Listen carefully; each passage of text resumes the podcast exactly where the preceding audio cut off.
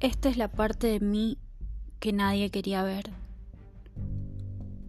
Los círculos del infierno de Dante. La divina comedia que no soy. O la mundana tragedia, tal vez sería mejor. Para nombrar a este episodio que parecía un sueño, pero es hoy un ocasionado encuentro que empujé a concretar una oportunidad desnuda que no dejaste pasar y un discurso que querías dar a cualquiera. No tenía por qué ser yo, pero te fui a buscar.